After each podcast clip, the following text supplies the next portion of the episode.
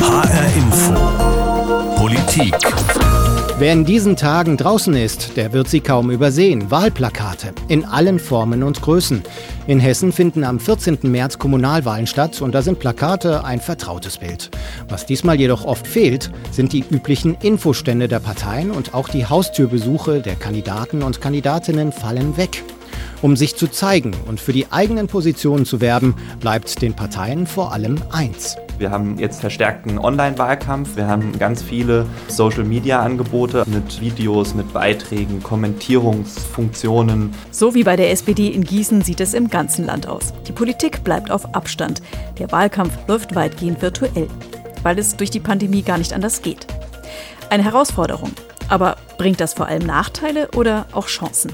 Darüber sprechen wir in HR Info Politik. Ich bin Juliane Ort. Und ich bin Nikolas Buschlüter. Es ist ja schon ein bisschen bizarr in diesen virtuellen Viruszeiten. Das geht auch Hessens Ministerpräsident Volker Bouffier so. Das ist der Spruch dieser Zeit. Sie müssen Ihr Mikro anmachen. Sie müssen Ihr Mikro ausmachen. Bin ich zu hören? Bin ich zu hören? Mikro an, das ist genau unser Stichwort. Mikro an, Kamera an. Anders geht es nämlich kaum in diesem Superwahljahr 2021. Am 14. März werden hier in Hessen Gemeindevertreter, Kreistage und Ortsbeiräte gewählt. Zeitgleich laufen in Baden-Württemberg und Rheinland-Pfalz Landtagswahlen. Insgesamt stehen in diesem Jahr in Deutschland zehn Abstimmungen an. Höhepunkt ist natürlich die Bundestagswahl am 26. September. Dieses Jahr ist aber nicht nur wegen der schieren Masse an Abstimmungen ein spezielles Wahljahr, sondern auch wegen der Umstände. Ende. Corona zwingt auch die Politik, Abstand zu halten und neue Wege zu finden, wie sie den Wähler und die Wählerin erreichen kann. Und das ist schon eine Herausforderung. Wir haben uns umgehört und umgesehen und wollten wissen, wie die Parteien das machen. Außerdem haben wir mit einem Politikwissenschaftler gesprochen, der wiederum die Parteien gefragt hat, wie es ihnen geht mit dem weitgehend virtuellen Kommunalwahlkampf und welche Schwierigkeiten oder welche Chancen sie sehen.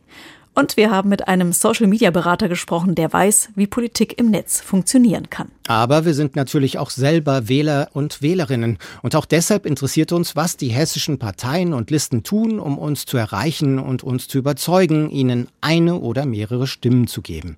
Und wie wir uns informieren können. Wir haben unseren Kollegen Christoph Keppeler gebeten, sich als Wähler umzusehen und umzuhören. Christoph, du hast dich auf die Suche begeben und durch den digitalen Wahlkampf geklickt. Auf was bist du gestoßen? Also ich habe da schon sehr viel mehr an Kommunalwahlkampf im Netz gefunden, als es das früher so gab, als das noch eher so ein Stiefkind bei den Parteien war. Es sind wohl sehr viele Kandidaten und Kandidatinnen der Parteien in vielen Kommunen präsent, vor allem bei YouTube, oft dann über Facebook. Und das auch nicht nur in den großen Städten in Frankfurt oder Wiesbaden und Kassel, da natürlich auch, sondern da habe ich zum Beispiel auch Aische Tschischka in Neu-Isenburg gefunden. Sie kandidiert dort für die SPD. In ihrem Video, da steht sie im Halbprofil vor einer weißen Wand. Ich bin 1993 nach Neu-Isenburg gezogen. Ich bin hier zu Hause und fühle mich wohl. Hier kann ich was bewirken und mitgestalten. Das finde ich sehr gut. Ich arbeite ehrenamtlich in der Flüchtlingshilfe und bin Sportcoach von Neu-Isenburg. So ähnlich sind die meisten Clips aller Parteien gemacht. Die Kandidatinnen und Kandidaten stehen meist im Mittelpunkt, also weniger das Programm der jeweiligen Partei. Mhm. Und da passt ja dazu, dass laut Hessentrend 72 Prozent der Befragten gesagt haben, dass bei ihrer Wahlentscheidung die Kandidaten wichtig oder sehr wichtig seien. Zur Erklärung, der Hessentrend ist eine Umfrage, die Infratest DIMAP gerade im Auftrag des Hessischen Rundfunks erhoben hat.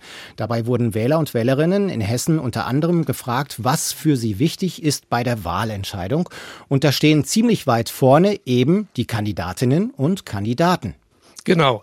Viele versuchen natürlich auch lieber allgemein zu erklären, was gerade für sie persönlich spricht. Die CDU Fulda etwa, die hat eine Reihe von Clips, immer eine Kandidatin und ein Kandidat. Die sind ein wenig länger, auch etwas aufwendiger gemacht. Die erinnern mich mehr so an Videos, die man schon lange so im klassischen Fernsehen zu sehen kriegt, bei Bundestags- oder Landtagswahlen. In einem Clip, da sieht man zum Beispiel Hans-Dieter Alt. Seit mehr als 30 Jahren bin ich selbstständig tätig und berate Unternehmen. Meine Erfahrung ist, solide Finanzstrategien sind ein Erfolgsfaktor. Also Fulda ist ja schon eine mittelgroße Stadt, aber es gibt sogar Videos, und die sind gar nicht mal so schlecht gemacht öfter, von Kandidaten, die nur in Anführungszeichen für einen Ortsbeirat kandidieren. Zum Beispiel Thomas Sinn, der kandidiert für die Wählervereinigung Stimme Rosbach und Rottheim. In seinem Video, da steht er vor einem Kreisverkehr, den er für gefährlich hält. Der Kreisverkehr kann aufgrund seiner Bauweise ohne Abbremsen durchfahren werden und das bringt Schulkinder immer wieder unnötig in Gefahr. Als Kandidat für den Ortsbeirat werde ich unter anderem auf dieses Problem aufmerksam machen und unsere Verwaltung zum notwendigen Handeln auffordern. Eigentlich sind diese meist sehr kurzen Videos mehr oder weniger für mich verfilmte Plakate der Kandidaten. Die AfD im Wetteraukreis, die hat ihr gesamtes Wahlprogramm vertont mit verschiedenen Stimmen und das kann man sich dann auf YouTube anhören. Da gibt es also dann kein Video dazu, nur ein ganz kleiner Ausschnitt. Die mit den Steuern Wetterauer Bürger subventionierten Aktionen wie Demokratie leben, meine Wetterau ist vielfältig oder meine Kommune ist bunt, lehnen wir ab. Christoph, du hast gesagt, es sind mehr oder minder verfilmte Wahlplakate, auf die du da gestoßen bist. Aber eigentlich will man ja die Leute auch mal was fragen oder mit ihnen diskutieren. Manche Wähler und Wählerinnen, die gehen ja auch ganz gezielt zu Veranstaltungen, eben weil man sich da einbringen und weil man sich da austauschen kann. Ja, das, was es sonst so in der Stadthalle oder im Bürgerhaus gibt, Wahlveranstaltungen, das versucht man jetzt auch öfter digital und da stellen dann Bürgerinnen oder Bürger zum Beispiel einem Bürgermeister Fragen per Chat. Früher gab es mal das Schadstoffmobil für Sondermüll in Hornau. Warum ist das abgeschafft worden? Ja, und er antwortet dann darauf. Oder ein Bürgermeisterkandidat ist im lockeren Gespräch in Lounge-Atmosphäre. Guten Abend, Thomas. Hallo Maggie. Hi. Du, ich freue mich sehr, dich heute Abend bei einem entspannten Kamingespräch begrüßen zu dürfen. Also es ist schon sehr vielfältig, dieser virtuelle Kommunalwahlkampf in Hessen. Für uns als Wähler und Wählerinnen ist es ja nicht ganz leicht, sich da ein Bild zu machen, aber es ist eben auch für die Parteien nicht so ganz einfach. Nikolas, du hast mit dem Politikwissenschaftler Norbert Kersting von der Uni Münster gesprochen. Er hat nämlich die Parteien gefragt, wie es ihnen in diesem besonderen Wahlkampf 2021 geht. Was hat er dir denn geantwortet? Ja, das Ergebnis ist schon ziemlich ernüchternd, finde ich. Äh, Professor Kersting hat in seiner Studie über 1000 Gemeindevertreter und Stadtverordnete befragt. Demnach finden drei von vier Befragte in Hessen, dass Corona ihren Wahlkampf massiv beeinträchtigt hat, erzählt der Politikprofessor. Wir sehen über alle Parteien hinweg, dass der Wahlkampf nicht mit den normalen Instrumenten stattfinden kann. Und er ist massiv beeinträchtigt, insbesondere in den Städten. Und man sieht sehr deutlich, dass zum Beispiel der Wahlkampf in den Fußgängerzonen in dem Maße nicht stattfinden kann. Wir sehen, dass die Hausbesuche nicht stattfinden können. Man sieht sehr viel Poster, da wird ein sehr starkes Schwergewicht drauf gelegt. Und man sieht zunehmend einen Wahlkampf, der dann digital versucht wird. Sie haben gesagt, dass die Pandemiebedingungen die kommunale Demokratie beeinträchtigen. Inwiefern? Ja, also ich würde jetzt nicht so weit gehen, dass man sagen könnte, es gibt auch einen demokratischen Lockdown. Aber man sieht natürlich, dass die Sitzungen häufig dann nur in halber Größe stattfinden können. Und wir sehen insbesondere auch bei der Bürgerbeteiligung, dass hier ganz viele Instrumente wegbrechen, viele Kontrollinstrumente nicht existieren und nicht realisiert werden können. Und das ist natürlich auf die lange Sicht keine gute Entwicklung. Und wir hätten vielleicht vorab schon stärker darauf drängen sollen, dass äh, digitale Instrumente stärker ja, verbreitet sind und stärker auch genutzt werden. Wenn wir es aber hier mit einer Beeinträchtigung der Demokratie zu tun haben, wieso fordern dann nur so wenige Wahlkämpfer in Hessen eine Verschiebung der Kommunalwahlen? Eine Verschiebung der Kommunalwahl ist natürlich sehr kompliziert. Wir sehen ja, dass die Legislaturperiode eine gewisse Länge hat. Wir sehen rechtliche Rahmenregelungen. Äh, insbesondere aber die größeren Parteien sind da etwas zurückhaltender. Die sehen das äh, als, auch nicht als so großes Problem an. Sie sind ja auch nicht so stark davon betroffen. Aber die kleineren sind zum Teil gar nicht angetreten, viele Listen. Das ist deshalb auch problematisch, weil wir gerade in der Kommunalpolitik deutschlandweit einen Trend sehen, dass kleinere Listen, kleinere Gruppierungen zulegen, in unterschiedlichen Lagern, aber deutlich stärker werden und insbesondere freie Wählergruppen ja einen Zuwachs erfahren haben. Das Fazit des Politikforschers, die Corona-Pandemie schadet der kommunalen Demokratie ganz einfach, weil wegen der Infektionsgefahr Sitzungen eingeschränkt stattfinden oder mitunter ganz ausfallen und damit Mitsprachemöglichkeiten wegfallen. Aber nicht nur das. Die Pandemie dürfte auch zu Lasten der kleineren Parteien und Listen in Hessen gehen, glaubt zumindest der Professor, weil die ohne den Straßenwahlkampf weniger Möglichkeiten haben, sich bekannt zu machen. Dass die kleineren Parteien und Gruppierungen Nachteile haben gegenüber den großen mit den eigenen Social-Media-Abteilungen, das habe ich auch gedacht. Das muss aber gar nicht so sein, habe ich erfahren. Ich habe darüber nämlich mit Martin Fuchs gesprochen. Er ist Dozent für Social Media und Politik, er bloggt und er berät Regierungen, Institutionen und Parteien von der Linken bis zur CDU in digitaler Kommunikation. Und ich habe ihn gefragt, wo er die deutsche Politik in Sachen Digitales einordnen würde, so auf einer Skala von eins bis zehn. Und seine Antwort war bei sieben. Das hat mich dann schon überrascht, muss ich sagen. Ich hätte nämlich mit einem deutlich niedrigeren Wert gerechnet. Aber wie in so vielen anderen Bereichen hat eben auch da Corona einen digitalen Schub gebracht sagt Martin Fuchs. Es hat sich in den letzten 12, 13 Monaten extrem viel getan und das ist etwas, was mich wirklich sehr überrascht hat, weil wir schon seit 15, 16 Jahren eigentlich Online-Wahlkämpfe, wenn man das so bezeichnen möchte, erleben. Aber dieses Pandemiejahr hat dann doch nochmal zum ziemlichen Boost geführt, nicht nur der, auf der Bundesebene, wo man schon sehr weit war, sondern auch in der Landesebene und im Kommunalen. Ähm, und das ist weniger etwas, was technisch irgendwie passiert ist, sondern vielmehr kulturell. Das heißt, dass viele Wahlkämpferinnen und Wahlkämpfer und auch Menschen in Parteien auch die Kultur des Netzes es viel, viel stärker verstanden haben, weil sie sich damit auseinandersetzen mussten. Aber ist das denn auch eine Frage des Alters? Also da sind ja auch viele Menschen unterwegs, die sind jetzt nicht mit Computer und Handy aufgewachsen. Haben die denn jetzt äh, von vornherein schlechtere Chancen in einem digitalen Wahlkampf? Meine Erfahrung ist eigentlich eher, dass es ganz fast gar nichts mit dem Alter zu tun hat. Es gibt auch sehr junge Menschen, die in der Politik sind, die wenig Verständnis dafür haben, wie digitale Kommunikation funktioniert. Und es gibt immer wieder Fälle von 70, 80-Jährigen, die mich überraschen, weil sie sehr, sehr schnell verstanden haben, wie diese Technik dann auch anzuwenden ist. Also es hat eher eine Charakterfrage und eine Frage der Offenheit und der Toleranz gegenüber vielleicht auch Sachen, die man so noch nie gemacht hat.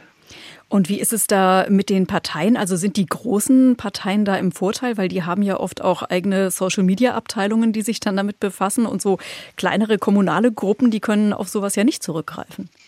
Ja, man, man möge das so meinen, dass große Parteien vom Vorteil sind, aber ich glaube eher, dass kleinere Parteien mit weniger Backoffice, wie man so schön sagt, oder Strukturen, Hierarchien viel, viel besser geeignet sind für digitalen Wahlkampf, weil sie eben nicht so viel Schleifen haben, nicht so viel Hierarchieebenen dazwischen und da viel, viel agiler agieren können und ähm, auch mutiger Sachen auszuprobieren. Also das heißt, so ein digitaler Wahlkampf, der kann auch durchaus da noch mal einiges aufmischen. Auf jeden Fall. Gerade ähm, Menschen, deren Stimmen, deren Meinungen, Visionen jetzt nicht so auf der Agenda stehen und viel diskutiert werden, haben meines Erachtens durch Social Media und auch andere Online-Tours eine viel, viel bessere Möglichkeit, um ihr Thema auch auf die politische Diskussionsebene zu heben und Menschen zu erreichen, auch Menschen, die vielleicht nicht Wählerin waren bisher, die ähm, bisher vielleicht von Politik nicht angesprochen wurden. Also virtueller Wahlkampf wirbelt einiges durcheinander. Wer zuvor zu den großen und etablierten gehört hat, der hat davon nicht unbedingt Vorteile. Ja, und auch Digital Natives sind nicht unbedingt im Vorteil sagt zumindest der Politikberater und Blogger Martin Fuchs. Mich würde aber interessieren, ob sich das auch hier im Kommunalwahlkampf so zeigt. Unser Kollege Christoph Keppeler hat sich ja da umgesehen im digitalen Wahlkampf. Christoph, ist das auch dein Eindruck, dass das Alter der Kandidaten gar nicht so wichtig ist jetzt für einen gelungenen Online-Spot? Mhm. Ja, es ist äh, nicht unbedingt so, dass jüngere Kandidatinnen und Kandidaten so die witzigeren, spritzigeren Auftritte haben mit perfekt geschnittenen Videos verrückten Motiven, schnellen Schnitten oder cooler Musik. Weil ich denke, dass es auch nicht unbedingt um den Eindruck geht, dass da jemand ein besonders digital beschlagener Kandidat oder Kandidatin ist, der oder die souverän mit Smartphone und Computer umgehen kann, sondern es geht mehr darum, dass man jemanden sympathisch, seriös, authentisch und vertrauenswürdig findet. Also hier ist zum Beispiel das Video einer jungen FDP-Kandidatin in Kelsterbach. Die hat ein eher konventionelles Video gemacht, beziehungsweise ihre Partei hat das so gemacht, wo sie einfach an verschiedenen Stellen in Kelsterbach steht und vor diesen Hintergründen dann spricht. Mein Name ist Kriti Kumar. Ich bin 19 Jahre alt und bald Studentin. In meinen jungen Jahren habe ich mich zur Spitzenkandidatin und Vorsitzenden der Freien Demokratischen Partei Kelsterbach hochgearbeitet. Okay, das eine ist der Auftritt und die Ansprache, das andere doch sicherlich aber auch die Themen. Im neuesten Hessentrend, also der Umfrage von Infratest DIMAP, kam raus, dass die wichtigsten kommunalen Probleme immer noch Straßenbau, eine gute Verkehrsanbindung, bezahlbarer Wohnraum und auch der Klimawandel sind.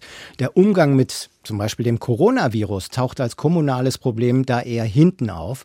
Christoph, ist das auch im digitalen Wahlkampf so?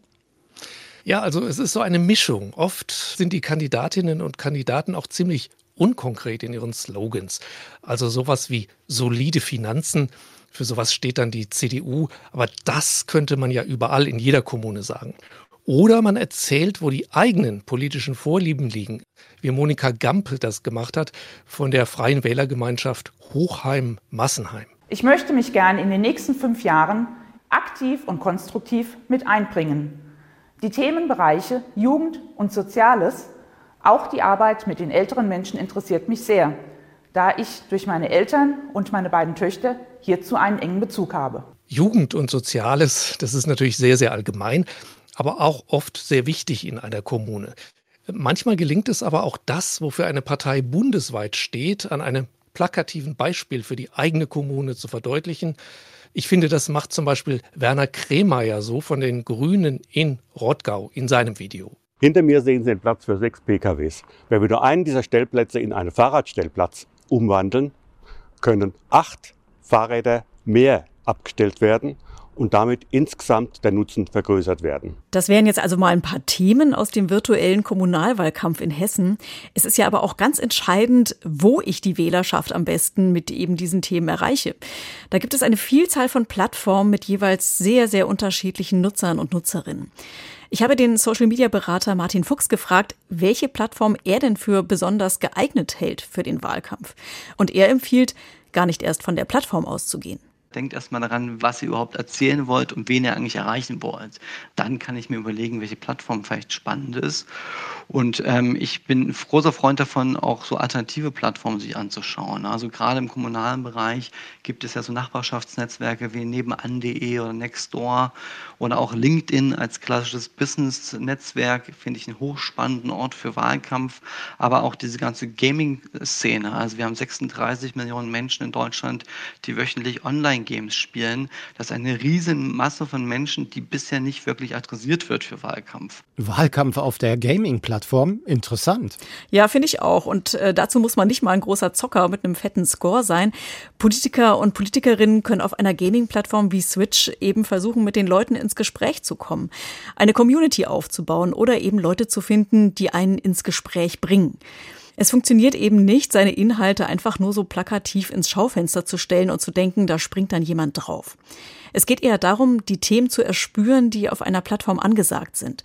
Und das sind dann vielleicht ja auch ganz ähnliche Themen wie die, zu denen man selber was zu sagen hat. Aber wie schwer haben es denn da die politischen Themen? Kann man auf den gängigen Internetplattformen wirklich auch seine Argumente vernünftig ausbreiten? Oft ist ja da überhaupt nicht genügend Platz da oder die Plattformen begrenzen ihn absichtlich. Twitter zum Beispiel lässt da nur eine bestimmte Anzahl von Zeichen zu, nämlich 280 Zeichen. Besonders tief kann man da, glaube ich, nicht argumentieren. Das habe ich mich auch gefragt, beziehungsweise habe ich es Martin Fuchs gefragt. Er ist fest überzeugt, dass man Inhalte sehr gut über Social-Media-Plattformen transportieren kann. Besonders aussichtsreich findet er interessanterweise TikTok.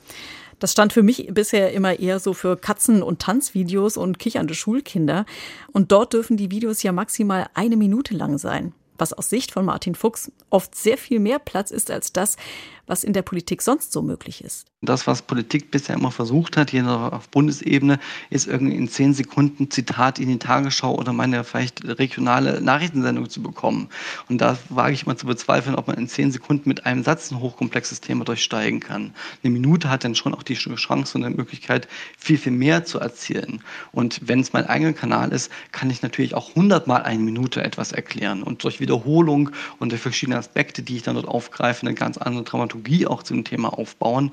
Also ich glaube, oder ich bin fest davon überzeugt, dass Social Media sogar viel, viel mehr Platz hat als die Pressemitteilung oder vielleicht als das Statement, was man in einer Rede in einem Landtag, Bundestag und so weiter vielleicht von sich geben kann. Sie werben ja richtig für TikTok als eine besonders aussichtsreiche Plattform im Wahlkampf. Und eigentlich ist ja aber TikTok bisher eher so als Forum für Schüler und Schülerinnen bekannt, die da vor allem Tanzsequenzen posten oder halt auch Tiervideos.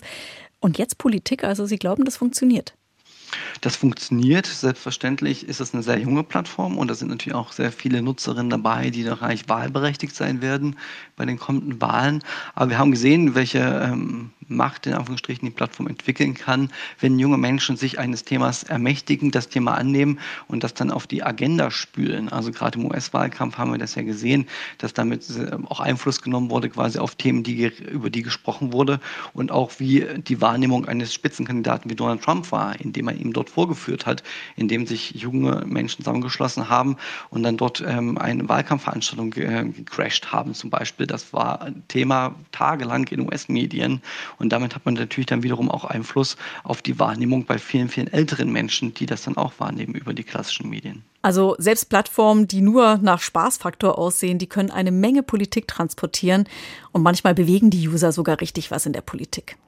Apropos Plattform. Mein Eindruck ist ja, dass eine Wahlkampfveranstaltung, die ausschließlich als Videokonferenz stattfindet, viel sachlicher abläuft, als wenn sie zum Beispiel auf dem Marktplatz oder im Bierzelt stattfinden würde.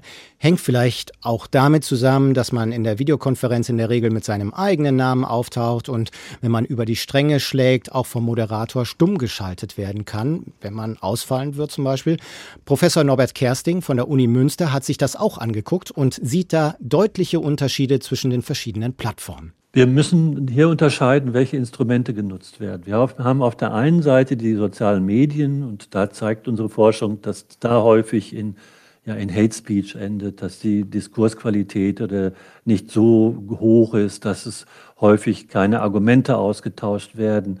Und das zeigt sich vor allem in dieser schriftlichen Form und bei diesen Medien. Und das war lange ein Problem und geht in Richtung Informationsblasen wo dann nur die miteinander noch kommunizieren, die sowieso einer Meinung sind und gar nicht mehr Argumente groß austauschen. Das sind die negativen Trends, aber wir sehen auch, dass insbesondere da, wo dann Videokonferenzen stattfinden, durchaus sehr gute Kommunikation stattfindet, die Qualität deutlich besser ist und konzentrierter auch diskutiert wird. Da gibt es noch nicht so viele Untersuchungen, weil gerade die Videokonferenzen noch nicht so analysiert sind wie zum Beispiel die sozialen Medien wie Twitter, Facebook etc. Aber da ist Hoffnung, dass sich da etwas entwickelt. Also ein bisschen Hoffnung für die politische Debattenkultur im Netz, sagt zumindest der Professor. Hoffnung und Chancen, die gibt es auf jeden Fall im virtuellen Wahlkampf. Also den Eindruck habe ich auch. Aber man muss schon auch sehen, er birgt auch Risiken dass es so viele Plattformen gibt mit sehr speziellen Nutzergruppen zum Beispiel. Das ist eins der Probleme, die Martin Fuchs sieht. Dass es natürlich eine Ausdifferenzierung von Plattformen gibt, ähm, erschwert es natürlich, Menschen gemeinsam zu erreichen oder Menschen überhaupt aus verschiedenen vielleicht Blasen in einen Diskurs zu bekommen. Und das macht schon etwas mit Demokratie, wenn ich mit jeder einzelnen gesellschaftlichen Gruppe auf verschiedenen Plattformen miteinander rede und die nicht mehr miteinander in Diskurs kommen. Und dann ist es natürlich auch, glaube ich, schon auch ein Vorteil, wenn man schon seit vielen Jahren Politik macht und digital unterwegs ist und sich seine Community aufgebaut hat, die gepflegt hat. Das heißt also, ein neuer Kandidat, Kandidatin, der noch nie etwas politisch gemacht hat, eine Quereinsteigerin, hat es extrem schwer, in so einem kurzen Zeitraum ähm, überhaupt erstmal eine Wahrnehmung zu bekommen und eine Sichtbarkeit zu bekommen, um da auch vielleicht Reichweite dann zu generieren. Das sind Menschen, die schon Mandat haben und die schon politisch prominent unterwegs sind, natürlich immer vom Vorteil. Und das schafft natürlich dann auch wiederum gewisse Verzerrungen, dass äh, dann eher die Etablierten vom Vorteil sind und nicht die, die von außen vielleicht Neues wagen wollen. Unser Fazit ist also, digitaler Wahlkampf kann einige Risiken, die es aber auch schon gibt, verstärken. Zum Beispiel, dass Wähler sich nur noch in ganz bestimmten Blasen oder Echokammern aufhalten und aneinander vorbeireden, also gar nicht mehr mit Andersdenkenden diskutieren. Oder dass kleinere Parteien und Wahllisten in der öffentlichen Wahrnehmung abgehängt werden, weil sie nicht die finanziellen Mittel haben, um großflächig digital präsent zu sein. Auf der anderen Seite, Außenseiter können sehr wohl online glänzen, wenn sie authentisch sind. Und einige Wahlveranstaltungen, die als Videokonferenzen stattfinden, sind durchaus sachlicher als so mancher analoge Wahlkampfauftritt. Und auch unsere beiden Experten finden ja, so schlecht ist der digitale Wahlkampf gar nicht. Und wo sich die beiden auch einig waren, wie so vieles bekommt auch der digitale Wahlkampf in Deutschland durch die Corona-Pandemie einen Riesenschub. Nie zuvor haben so viele Politiker im Netz um unser Vertrauen gebuhlt und das auf den verschiedensten Plattformen und mit den verschiedensten Ideen. Es bleibt den Kandidaten ja auch gar nichts anderes übrig, als im Netz aktiv zu werden. Hören wir zum Schluss noch mal zwei Kandidaten, und zwar für die OB-Wahl in Hanau. Amtsinhaber Klaus Kaminski von der SPD und einer seiner Herausforderer Jens Böhringer von der CDU. Und was die beiden über den virtuellen Wahlkampf sagen. Ich fremdele noch ein bisschen damit, aber das ist jetzt wenigstens die Chance, auf digitalem Wege in ein Gespräch, in eine Diskussion zu kommen, Fragen beantworten zu können. Ja, eigentlich denkt man, das ist so ganz einfach. Man setzt sich hin und erzählt einfach so ein bisschen was in die Kamera, aber da gehört doch tatsächlich mehr dazu und man muss sich auch ein Stück weit vorbereiten. Es ist herausfordernder, als ich immer so am Anfang dachte. Das war HR Info Politik. Den Podcast gibt es auf hrinforadio.de und in der ARD Audiothek. Ich bin Nikolas Buschlüter. Und ich bin Juliane Ort.